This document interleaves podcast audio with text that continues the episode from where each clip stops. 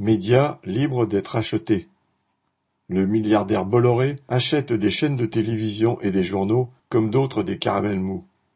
Après avoir acquis Canal+ et ses filiales, les chaînes CNews et apparentées, ainsi que divers organes de presse, il a mis la main sur le groupe Lagardère, qui comprend entre autres la radio Europe 1, le Journal du Dimanche et Paris Match.